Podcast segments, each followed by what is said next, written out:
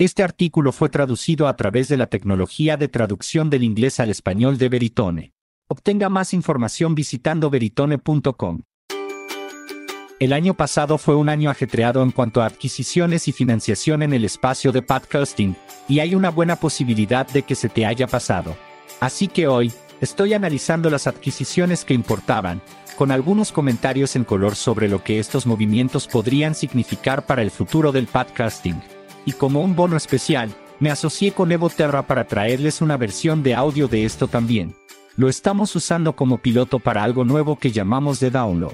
Si está leyendo esto, es muy probable que trabaje en el negocio del podcasting, y esa es la audiencia de este nuevo programa. El episodio piloto del podcast Sounds Profitable se alimenta hoy, y tendré más información para usted a medida que solidifiquemos algunas cosas en los próximos días. Por ahora, entremos en ello. Adquisiciones de 2021, un resumen. Libsyn, la plataforma pública de alojamiento de podcasts fundada en 2004, tuvo un año increíblemente activo. Comenzaron recaudando 25 millones de dólares y definitivamente lo pusieron a trabajar, comprando la plataforma de creación de podcasts Ausbus plataforma de la suscripción y membresía Glow por 1.2 millones de dólares, el anfitrión y locutor leyeron el mercado publicitario de autoservicio Advertice Cast por 30 millones de dólares y la publicidad de podcasts de cola larga. Marketplace Podgo. Con el equipo de liderazgo de Advertice Cast asumiendo un papel más activo, y el expresidente de la junta e inversionista Brad Terpeck como CEO, Lipsin tiene la oportunidad de mejorar realmente su imagen si pueden igualar el impulso de sus competidores e integrar una cantidad no trivial de empresas en una de las plataformas de podcasts más antiguas aún activa. Audacy comenzó el año como Entercom, y luego de 53 años, se renombró. Patadas de la adquisición de cola larga de autoservicio de publicidad del mercado Podcorn por $22,5 millones. Podcorn le da a Audacy un alcance de microinfluenciador que contrasta con sus programas de propiedad y representación de alto perfil. Por 40 millones de dólares, también compraron una licencia exclusiva y perpetua de la tecnología de transmisión de audio digital y podcasting de Vidorbit y los activos y operaciones relacionados. Audacy continuará operando WO Streaming bajo el nombre de Amperwave. Hoy, Audacy construye y presenta su solución de transmisión de radio a podcasts con Omni Studio de Triton Digital, propiedad de su competidor cercano Art Media, mientras presenta sus programas Cadence 13 y Pineapple Street Media en el megáfono de Spotify. Para una empresa que reporta alrededor de 16 millones de pesos en ingresos por trimestre solo de podcasting, espere verlos migrar completamente a Amperwave y aumentar la oferta pública de la plataforma. Si bien global, el grupo de medios y entretenimiento con sede en el Reino Unido y empresa matriz de DAX Digital AD Exchange ofrece capacidades de alojamiento de podcasts, su principal atractivo para los editores ha sido las oportunidades de monetización. Por lo tanto, la adquisición de la plataforma de monetización, análisis y alojamiento de podcasts Captevat, que cuenta con la certificación IAB y tiene un fuerte atractivo de marca para los podcasts independientes, muestra el deseo de Global de ser más accesible. Los intercambios de anuncios prosperan con el inventario, por lo que la compra de Remis, que convierte automáticamente los artículos de texto en archivos de audio, proporciona a Global una ruta rápida hacia más oferta publicitaria. Con Captevat fuera de la mesa, la plataforma de hospedaje Busperout que ofrece más de 100.000 podcasts, se vuelve aún más atractiva para un juego de inventario de cola larga. A principios de año, Yard Media adquirió la empresa de tecnología publicitaria de audio Triton Digital por 230 millones de dólares a EW Scripts, que compró Triton Digital por 150 millones de dólares en 2018 y Omni Studio, parte de Triton Digital, en 2019. Al igual que Audacy, eArt actualmente usa el megáfono de Spotify para albergar sus podcasts. Llevar todos sus activos a su propia plataforma está claramente en el horizonte para eArt, especialmente con Triton Digital que ofrece capacidades de transmisión de radio a podcast. Junto con la adquisición de Bosnes Diagonales Preaker por parte de eArt en 2020 y el anuncio de su mercado publicitario tanto en 2020 como en 2021, la única oferta que IEART carece actualmente para competir con sus competidores directos es un producto de atribución. Lo construirán internamente como AdSwiss o adquirirán una solución. Con más del 70% de los podcasts en Spotify desde su plataforma de alojamiento Anchor, Spotify continúa con sus planes de audio ampliar comprando el distribuidor de audiolibros Findaway y la plataforma de alojamiento de podcasts Hoska, que se especializa en crear podcasts a partir de transmisiones de radio. Hoska se integrará en la plataforma de hosting Megaphone, que Spotify compró el pasado noviembre por 235 millones de dólares.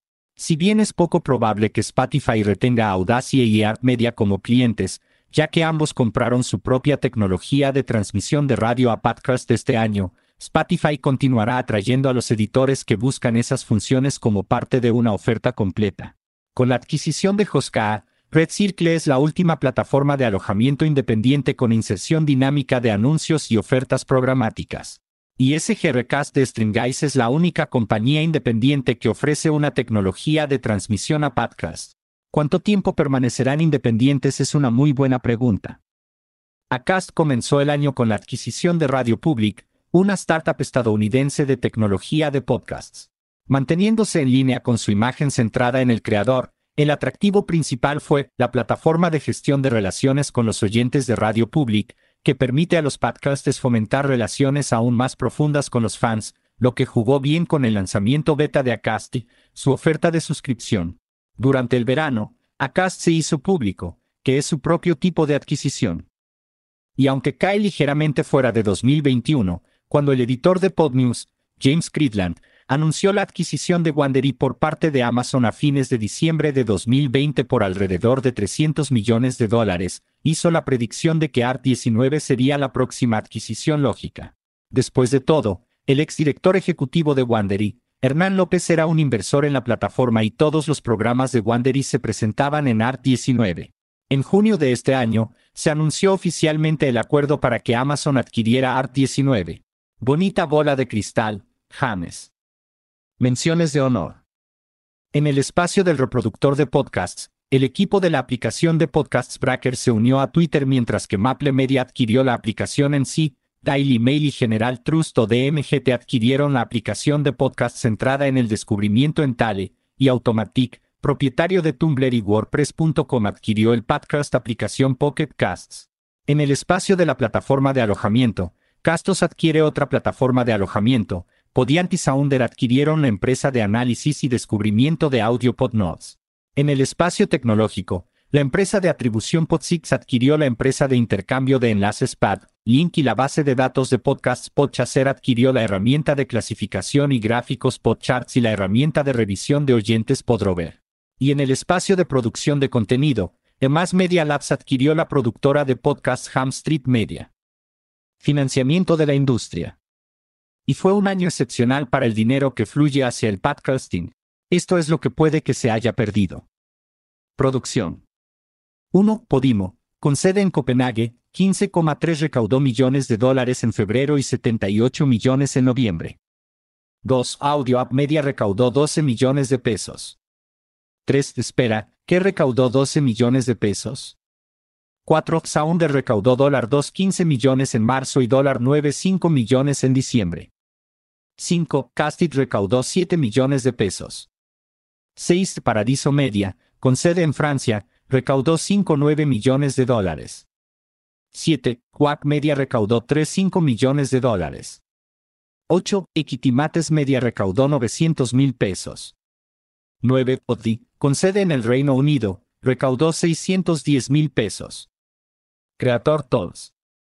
10. Verbit 157 recaudó millones de dólares. 11. Descript recaudó 30 millones de pesos. 12. Podcaster recaudó 7 millones de pesos.